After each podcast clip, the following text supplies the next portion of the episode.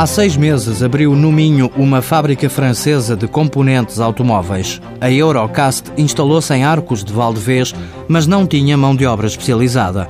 Era preciso formar operadores e técnicos com competências na área da fundição de alumínio. Surgiu então uma parceria com o Centro de Formação Profissional da Indústria da Fundição.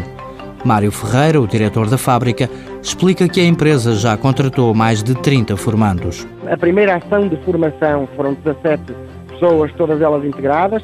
Entretanto, já repetimos essa formação com mais 15 pessoas, foram também elas integradas cá nos, nos, nos nossos quadros e estão neste momento uh, a trabalhar connosco. O responsável garante que a parceria tem funcionado bem.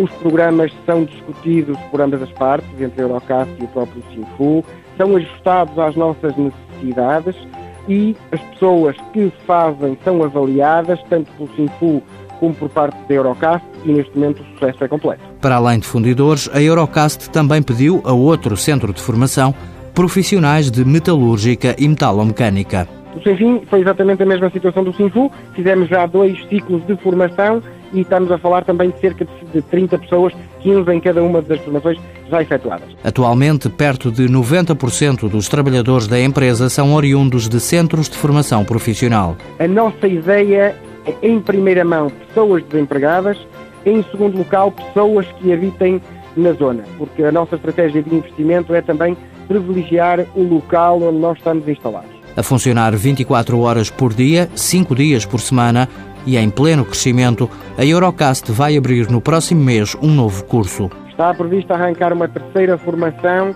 que deverá arrancar no final do mês de março, agora de 2016. O objetivo é que depois do curso consigam entrar na empresa mais 15 a 20 pessoas.